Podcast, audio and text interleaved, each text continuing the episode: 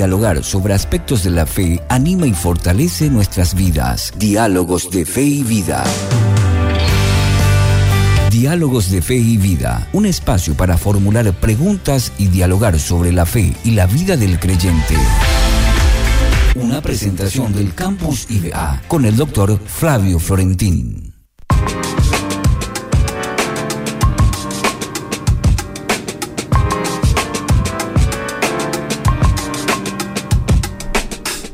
Pasaron cuatro minutos de las 15 y yo estoy aquí con nuestro querido profesor y doctor Flavio Florentín que te vine anunciando que va a estar con nosotros hoy en el bloque de Diálogos de Fe y Vida. ¿Cómo estás, mi querido licenciado, doctor? Eh, vos sabés, me confundo. Eh, profe, yo, te digo profe de, cariño, te digo así, ¿sí? ¿Qué tal? Buenas tardes a ti, a la audiencia también, un gusto. Estamos bien, por la gracia de Dios pues disfrutando de un día luminoso, maravilloso. Creo que es como para agradecer a Dios, ¿verdad? Una temperatura agradable, mm, muy, muy feliz, muy contento, ¿verdad? De que podamos estar y, y más todavía que vamos a conversar de un tema que creo yo que es una característica profundamente cristiana, el ocuparnos de esta tarea, mm. que es la tarea de orar, ¿verdad? Mm. Orar. Ese es lo que nos ocupa un poco y nos va a ocupar esta tarde de conversar, de hablar un poquito de un tema que no sé si alguna vez se nos predica de esto en la iglesia, de mm. cómo orar. Mm. Creo que este, este ejercicio espiritual aprendemos, parece, de los demás. Mm. Aprendemos de escuchar, de ver, em, y así vamos haciéndonos, ¿verdad? Este, de formas y maneras de orar. Mm. cierto? Entonces, pero, pero ese es nuestro tema un poco en la tarde de hoy. ¿Cómo fortalecer mi tiempo de oración? Es un tema profundamente diríamos así, espiritual por supuesto, pero necesario que nos ocupemos de eso como cristianos, porque decimos nosotros, ¿verdad?, que la lectura de la Biblia y la oración son aquellas dos cosas que van a alimentar, fortalecer nuestra comunión con Dios. Y es uno de los momentos fundamentales también del cristiano porque se comunica con su Dios, nada más y nada menos, porque yo no puedo decir que me comunico con Dios si no tengo un tiempo de oración, no puedo decir que me comunico con Dios si no leo su palabra. Entonces, totalmente fundamental. Así mismo. Y lo que te estaba diciendo es que pocas veces se nos ha enseñado eso, ¿no? ¿Cómo? la forma. Eh, cómo, el cómo, la forma y cosas así. Y, de pronto yo creo que también debido a eso probablemente mal aprendemos también, ¿verdad? Mm. porque, porque aprendemos a veces de ver y de, de, escuchar, ¿verdad? Mm. Pero a ver, comencemos un poquitito tratando de entender qué es lo que es orar, ¿verdad? ¿Qué, qué, es orar y por qué? ¿Por qué como cristianos necesitamos hacer este ejercicio constante y permanente de orar a nuestro Dios? Mm. Empecemos diciendo que orar es expresar en palabras, eso es importante, ¿no? Mm. Porque yo no puedo orar en silencio. Mm. Hay que expresar en palabras. ¿Qué cosa expresar en palabras? Pues nuestro reconocimiento, nuestra alabanza y también nuestra dependencia de Dios. Fíjate vos que es importantísimo estas mm. tres cosas que hemos mencionado, ¿verdad? Expresar en palabras reconocimiento, alabanza y dependencia de nuestro Dios. Entonces, lo primero que por favor debemos descartar cuando nosotros pensamos en la oración es que orar es solo pedir. Mm. Esto tenemos que descartar. Orar no es solo pedir. Claro que va a haber una parte y también a lo mejor inundado nuestra oración de pedidos a nuestro Dios, porque eso es lo que más tenemos. Pero cuánto quisiera yo, y la palabra de Dios nos indica también que cuando oremos a nuestro Dios, tenemos que hacer el esfuerzo de hacer un poco este ejercicio. Bueno, cuando voy a orar, ¿qué es lo que tengo que hacer? Expresar en palabras reconocimiento, alabanza y dependencia de Dios. Y quiero mencionar un poquitito todo lo que, de dónde viene esto. Mire, mm. Yo creo que todos sabemos que el Señor Jesús nos enseñó a orar, ¿no es cierto? Ahí Mm. en Mateo capítulo 6 Sí. del Evangelio está Hay la un modelo de famosa oración. oración modelo. Y cuando decimos oración modelo, ahí creo que nuestro Salvador, Jesucristo, nos está enseñando, miren, cuando ustedes van a orar, esto es lo que tienen que hacer. Y yo encontré en esta oración que estas tres cositas están. Mm. Reconocimiento, alabanza, dependencia. ¿Dónde? Reconocimiento. Bueno, en la oración que Jesús nos enseña, Él dice, oren así. Padre nuestro que está en los Mm. cielos. Ahí hay un reconocimiento, ¿no? ¿De qué cosa? De que nuestro Dios es nuestro Padre. Mm. Entonces reconocemos eso, ¿verdad? Eh, o en esa oración modelo también dice, ya casi hacia el final, dice, porque tuyo es el poder y la gloria por los siglos de los siglos. Amén. Eso es un reconocimiento también, ¿no? De que nuestro Dios Padre es todopoderoso y a Él hay que darle siempre toda la gloria por siempre y para siempre. Amén. Mm. Reconocimiento. Por supuesto que estas son expresiones que no necesariamente eso hay que usar constantemente cuando Mm. reconocemos. A veces uno ora y dice, Señor mi Dios, tú eres mi Salvador, mi protector. Entonces ahí reconocemos. Segunda cosa que debemos hacer es alabar a nuestro Dios cuando oremos. Mm. Fíjate que en el Padre nuestro dice, santificado sea tu nombre, sea santo tu nombre, venga tu reino. ¿verdad? Entonces estamos reconociendo y estamos alabando a nuestro Dios. Dos cositas que hacemos. Y tercero, dependencia. Eso es cuán importante es, ¿verdad? Hoy en día yo escucho y siento que muchos cristianos casi, casi no expresan dependencia en su oración, sino al contrario, expresan, manifiestan, ¿verdad? Que uno, el orante, nosotros somos la autoridad. ¿verdad? Este, yo digo, yo declaro, yo decreto que esto y aquello, ¿verdad? Mm. No sé si está ahí dependiendo o dando órdenes a Dios en su oración, ¿verdad? Pero lo que el Padre nuestro nos enseña es, hágase tu voluntad. Mm. ¿Cuánta dependencia hay en eso, no? Hágase tu voluntad. Nos cuesta. Estás renunciando a lo que vos, eh, a tus deseos. Sí, nos cuesta, pero eso es lo que nos dijo el Señor Jesús que Mm. debemos hacer. Después dijo, el pan nuestro de cada día, dánoslo hoy, ¿verdad? Dependencia de Dios, alimentanos, ¿verdad? Con el pan espiritual y con el pan material también, ¿verdad? Y también dice, perdónanos, como también nosotros perdonamos. Dependemos de Dios para el perdón y también para que Él nos libre del mal y del tentador, porque dice, no nos metas en tentación y líbranos del mal. Palabras que en el Padre Nuestro expresan profunda dependencia.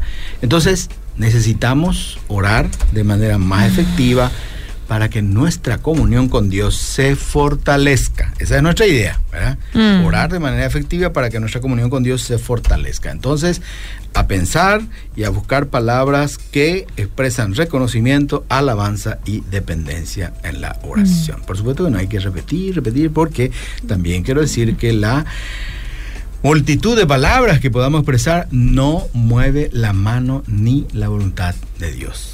Eso es Mm. bueno también sentir, porque él dice, no penséis que las muchas palabras, qué sé yo y qué sé cuánto dicen el Padre nuestro, ¿no es cierto? Bueno, ¿por qué debemos orar?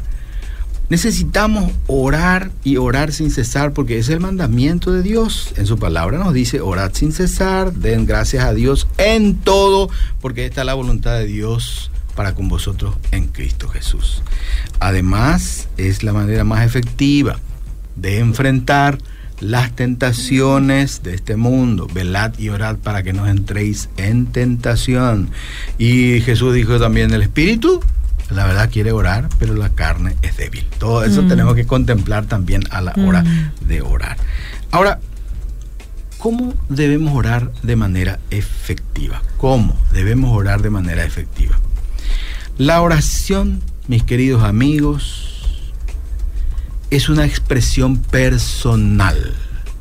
Es personal la oración. Y por lo tanto, la manera más efectiva de orar varía de una persona a otra. ¿Me comprendes eso, no? Mm. Varía de una persona a otra. No creo yo que exista una única forma o manera efectiva de orar mejor que otra. Hay personas que cuando van a orar requieren más tiempo para orar que otras personas. Mm. Hay personas que necesitan poco tiempo y pocas palabras para orar y expresar todo lo que sienten y quieren decir a Dios. Mm. Sin embargo, hay otras personas que necesitan decir y decir y decir y decir mucho a Dios este, para que después se levanten y puedan sentir y decir, bueno, estuve orando y me hizo bien. Hay personas que necesitan mucho tiempo de eso. Y por eso tenemos que a lo mejor ser respetuosos de eso. Respetuosos. Y cada uno tiene que ver un poco y pensar cómo soy yo, cómo yo converso con la gente. Hay personas que cuando te cuentan cosas, ¿verdad? Te cuentan, pero nunca te dejan de contar todo, ¿verdad? Mm. Y bueno, y, así son. Son comunicativas. Sí, y así son también con Dios, ¿verdad? Entonces, la forma efectiva de orar está muy relacionada con nuestro temperamento, con nuestra manera de ser, con nuestro carácter, ¿verdad? hay personas eh, muy afectivas y entonces mm. esas personas muy afectivas, pero necesitan tiempo y oportunidad para volcar todo su corazón delante de Dios y tener la libertad también para eso, mm. Tener la libertad. Y hay otras personas que son más racionales y que necesitan solamente poco tiempo, comprender, buscar las palabras adecuadas, meditadas, expresarla una vez y ya está, ya en su oración. Y le hace bien y se sienten bien también, ¿verdad? Entonces, este, esto no quiere decir, ¿verdad?, que una forma de orar es mejor que la otra. Uno tiene mm. su temperamento, su manera de ser, y eso hay que, pues, este, seguir uno, ¿verdad? Si yo soy una persona muy afectiva y me quieren imponer una oración cortita y breve, voy a sufrir mucho, ¿verdad? Porque yo necesito decirle a Dios, descargar mi emoción. Y hay otras personas que son mucho más racionales que a veces no soportan, ¿verdad? Que el hermano esté orando 15, 20 mm. minutos y repitiendo y repitiendo y repitiendo las cosas, ¿verdad? Pero necesita a lo mejor. Pero un detalle lo que quiero decir es que, fíjate que en esa oración modelo Jesús dijo, cuando ores, entra en tu pieza, cerra la puerta y estando solo ahí, ora. Así dice la escritura. Sí. Así dice, ¿verdad? Entra en tu aposento y cerrada la puerta, ora al Padre. Mateo, ahí capítulo 6, en donde nos está enseñando la oración del Padre nuestro. Yo diría, allí en tu soledad con el Señor, expresa lo que deseas, lo que sientes al Señor. Es bueno que aún ahí, en tu soledad, en tu comunión íntima con Dios, también contemples esto de expresar reconocimiento a Dios, alabarle a Él y manifestar de corazón dependencia a Él. Reitero, no pienses que por deslizar la lengua y decir muchas palabras, vamos a mover la mano de, Dios. No seis van a repeticiones, dice que la Biblia. Nos cuenta mucho eso y a veces las personas muy racionales quieren imponernos eso a las personas que somos mucho más palabreras.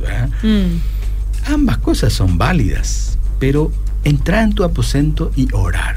Que nuestra motivación no esté en eso, en decir palabras, palabras, palabras. Sí, a lo mejor también estando solo es bueno hacer eso, ¿verdad? Porque mm. tu personalidad necesita eso, expresar. Pero lo que quiero manifestar nomás una cosa es que cuando estás en público orando, cuando estás en comunión con otro hermano, contempla la posibilidad de que el otro hermano no tiene toda tu no tiene tus sentimientos, tus expresiones, tu, tu, mm. manera de ser para que tu oración sea larga y extendida. O sea que cuando vas a orar en público, en la comunión con los hermanos, contemplar también al otro que está a tu lado y no solamente en ti. Mm. ¿Entiendes? Pero cuando estás solo en tu pieza, ahí sé cómo habitualmente eres delante de tu Dios. Ahora tengo cinco recomendaciones que darles para fortalecer mm. este, la, este tiempo de oración, ¿verdad? Cinco aspectos que nos pueden ayudar a que nuestro tiempo de oración produzca la fortaleza espiritual que necesitamos. Mm. Primero, hay que escoger un lugar y un tiempo adecuado en tu hogar que te sea apropiado, adecuado y que te permita tener ahí soledad y comodidad. Un lugar que para ti sea santo, santo para ti porque está apartado de todos, ¿verdad? Y ahí tú vas a poder ser como sos delante del Señor.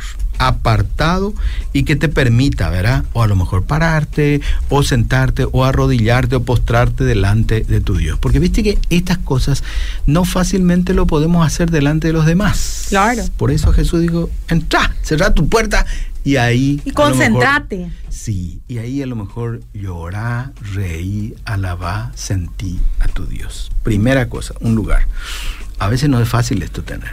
¿no, la mamá es, difícil. Yo mire, un ejemplito nada más, una, no hace mucho una madre que tiene tres hijos ya, hoy adolescentes, los chiquitos más grandes, dice, yo recuperé recién mi tiempo de oración en este tiempo en mi familia. Cuando mis hijos eran bebés, olvídate no podía casi ni empezar a orar, porque cuando empezaba, Padre Nuestro decía, decía uno y después el otro lloraba y el otro... Únicamente así, dándole de mamar, uno no puede orar, puede, tener su tiempo ahí. No se puede, no se puede. Yo no sé, ustedes las mamás a veces tienen esa habilidad de hacer, dice que tres cosas a la vez pero no sé cuánta comodidad, porque uno, qué sé yo, las madres, ¿verdad? Están 110% para los hijos, ¿no es cierto? 24-7. 24-7, ¿verdad? Y, yo creo que Dios comprende también eso, ¿verdad? A veces este, no hay que sentir por eso este, carga ni pena, ¿verdad? Dios sabe eso, lo importante va a ser que aún bueno, necesita paciencia, ¿verdad? Mm. Este, para criar a los hijos. ¿Y quién da la paciencia? Señor. El Señor, Dios. Entonces a lo mejor, a lo mejor cuando necesita paciencia se acuerda de una mamá y expresa ahí realmente, aunque no esté en su soledad y en su lugar santo, ¿verdad? Segunda cosita que quiero sugerir con respecto a estas cinco cosas es tenga un material de lectura. Tenga un material de lectura que lo guíe en este tiempo de oración. Primero, la Biblia es la mejor guía, pero no la use al azar. Viste que a veces hay personas que entran ahí en su tiempo y abren una parte y qué sé yo, no sé dónde llevan los salmos y ahí lee. Eh, algunas veces está bien, ¿verdad? Pero, pero lo importante y, y, va a ser mejor que usted tenga un propio libro, que va siguiendo su lectura habitual y en base a esa lectura habitual de la Biblia, pues haga sus oraciones, su, mm. su, su, reconocimiento, su alabanza, su dependencia a Dios. Otras personas a veces tienen material de lectura eh, que llamamos habitualmente, ¿verdad? Un devocionario, ¿verdad? Que, mm. tienen, que, que son lecturas inspiracionales, que mm. inspiran nuestro tiempo y nuestra comunión con Dios. Entonces, segunda cosita, vaya a orar, pero lleve eh, algo con que leer y pasar un tiempo. En ocasiones, ¿verdad? Una buena música cristiana puede ayudar también. Sí. Una alabanza y poner suavecito y que nuestro espíritu, pues ahí se. Limpia los aires ahí, sí. ahí, que se contagie de esa linda alabanza y que nos ayude a alabar y a reconocer a nuestro Dios. Tercera cosa, empiece su tiempo de oración reconociendo a un Dios santo, soberano y Rey absoluto sobre nuestra vida. Nosotros no estamos en nuestro tiempo de oración conversando con un par nuestro. Estamos conversando con un Dios soberano y que es Señor sobre nuestras vidas. Por lo menos eso lo queremos hacer, ¿verdad? Mm. Alábelo con palabras y por sobre todo también con una actitud de gozo y de alegría. Pero, pero, pero, si su situación de vida no está pasando por un buen momento, exprese también su sentir a Dios. Debemos recordar que el propio Jesucristo, en un momento muy difícil de su vida, le dijo en oración a su Padre, si es posible, pasa de mí esta copa, pero no se haga mi voluntad, sino la tuya. Entonces cuando estamos pasando por momentos muy complicados, difíciles, dolorosos de nuestra vida, pues tómese el tiempo para expresarle todito, todito de su sentir a nuestro Dios. Entonces usted tiene lugar, tiene un material de lectura que le va a guiar y ya empezó a orar reconociendo a Dios, expresando alabanza, pero también expresando su sentir. Mm. Eh, mi alma está muy triste, a veces también es necesario mm. decir eso. Una cuarta cosa que es necesario hacer en este tiempo es pida perdón a Dios, pida mm. perdón a Dios por las faltas y por los pecados y ruegue a Dios que le impida seguir dañando su vida con las cosas que molestan la comunión con Dios. Recordemos que en la Biblia nos dice que si confesamos nuestros pecados, Él es fiel y justo para perdonar nuestros pecados y limpiarnos de toda Mm. maldad. Así lo dice Primera de Juan. Entonces es bueno que cuando oremos a nuestro Dios pidamos perdón. El Padre nuestro dice luego también, ¿verdad? Perdónalos, perdónanos. Mm. Como nosotros también perdonamos, dice, ¿verdad? Nos cuesta más esa segunda parte, pero lo importante a lo mejor es pedir perdón a Dios, ¿verdad? Y después tener la fuerza para perdonar si es necesario, ¿verdad? Y en quinto lugar, y último, interceda por las necesidades de otros hermanos en la fe. Nosotros tenemos esa, no sé si esa gracia o esa, este, sí, es una gracia de Dios. Esa expresión que la mayoría de nuestros hermanos nos dicen, pastor, ora un poco por mí, dice. Mm. y nos expresan sus motivos de oración. ¿verdad? Ora por mí. dice. A veces he tenido el- tengo la ocasión que me escriben mensajes, me expresan, ¿verdad? Y me piden orar por él, ¿verdad? Está súper bien, súper bien, excelente y hay que seguir haciendo eso. Pero también es importante que uno no solamente pida, sino que también ore por las necesidades de los demás, ¿verdad? Y en eso hay confianza, hay afecto cuando una persona te dice y te está pues expresando su necesidad, su sentir y te pide que ores por esa persona, por él, ¿verdad?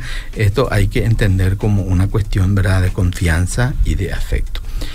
Y por otro lado, no debemos pensar este y mucho menos actuar como si nuestras necesidades son las únicas importantes delante de Dios. Mm. Santiago nos dice también, ¿verdad? Debemos orar los unos por los, Por los otros, otros. para que seamos sanados, dice, ¿verdad? Al orar por los demás, también se fortalece nuestra oración, se fortalece nuestra comunión con Dios. Porque allí estamos demostrando afecto por el hermano, por la hermana que nos pide oración, nos estamos diciendo somos hermanos, tenemos comunión y nos unimos en un espíritu delante de nuestras necesidades y eso llevamos delante del Señor. La oración puede hacer muchas cosas valiosas para nuestra vida, pero ojo, ¿verdad? Nosotros también tenemos que orar cuando tenemos esas necesidades, no solamente Mm. compartir con los hermanos para que los hermanos oren por nosotros. Cada uno de nosotros tenemos que tener ese ejercicio de orar también por las necesidades de los demás. Repasamos esto un poquito. Sí, repasamos. ¿Qué dijimos? ¿verdad?